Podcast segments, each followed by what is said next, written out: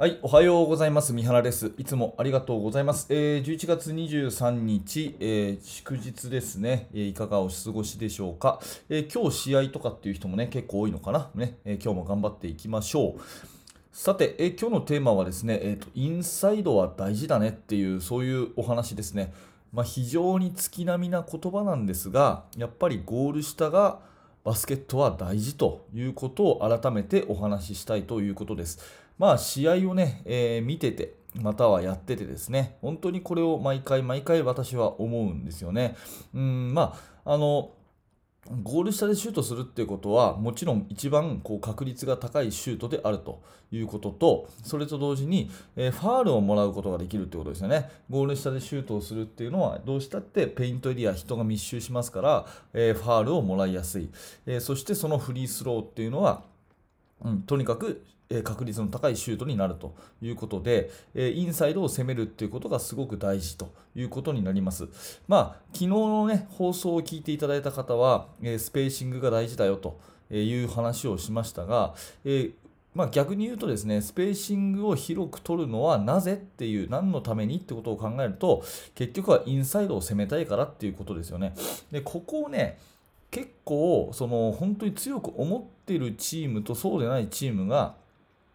強いか弱いか、まあ、接戦に勝つか負けるかを分けるような気がしています。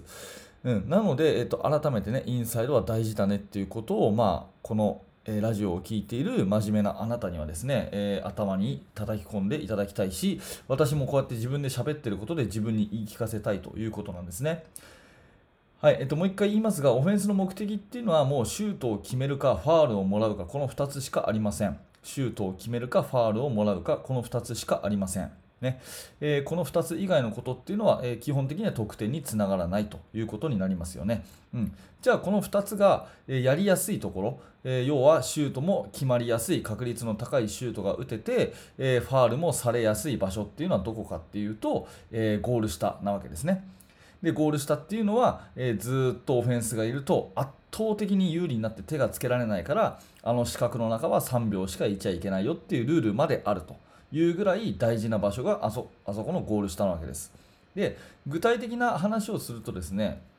えーまあ、結局はですねドリブルでドライブしていくか、えーポストで面を張ってそこにボールを集めるかドライブかポストプレーの2つしかないわけですよ。でこれ両方できるのが当然いいんですね。えー両方できるのが当然いいんです。でポストプレーにするにしてもドライブするにしてもやっぱり選手の特徴っていうのがあって、えーまあ、要はドライブっていうことであれば、うん、ハンドリングが良くて、えー素早い選手ガードの選手がいるということにもなるしポストプレーっていうのはある程度体が大きくて体がいわゆる強いね、えーセンターがいるかどうかっていうことにもなっていきますし、まあ、その辺はね、えーポストプレー中心でいくのかそれともドライブ中心でいくのかこれはどっちでもいいと思うんですがいずれにしてもね、え体を張ってインサイドにアタックしていくってことが大事だよっていうことは絶対選手に教えていかなきゃいけないことだと思います。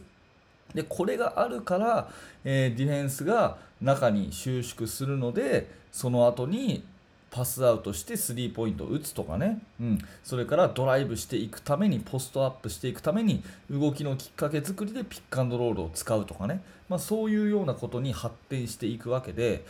最初にね何のために攻めるのっていうのをやっぱり考えないといけないんですよね、うん、何のためにドライブするの？何のためにポストプレーするのっていうのはシュートを決めやすくてファールをもらいやすい場所に侵入するためっていうことになりますし、うん、じゃあそのためにどういうふうにやったらいいのっていうふうに逆算していく、うん、だからもともとのその考え方冒頭何度も言っているようにインサイドがとにかく大事だねと。いうような考え方をとにかく選手が頭に叩き込んでそこにガンガンガンガン攻めていくと常に攻撃的にインサイドを割っていくっていうここの気持ち自体が勝敗をかなり分けるんじゃないかなっていうふうに思います。あのーまあ、レベルはね、えーいろいろあると思うんですけど、レベルっていうかカテゴリーっていうのかな、まあ、ミニバスとか中学とか高校とかね、え NBA とかあると思うんですけども、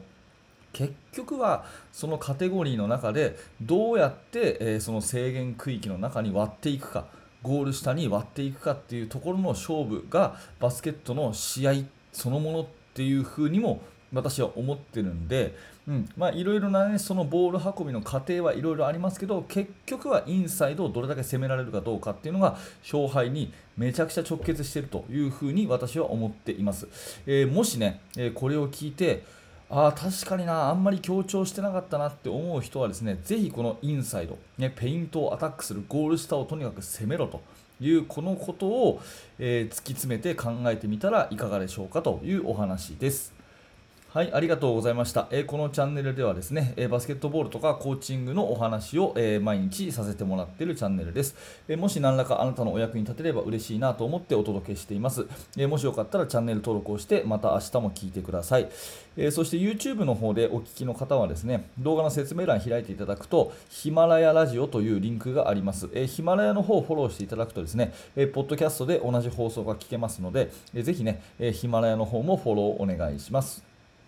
はい、えー、最後までご視聴ありがとうございました。三原学でした。それじゃあまた。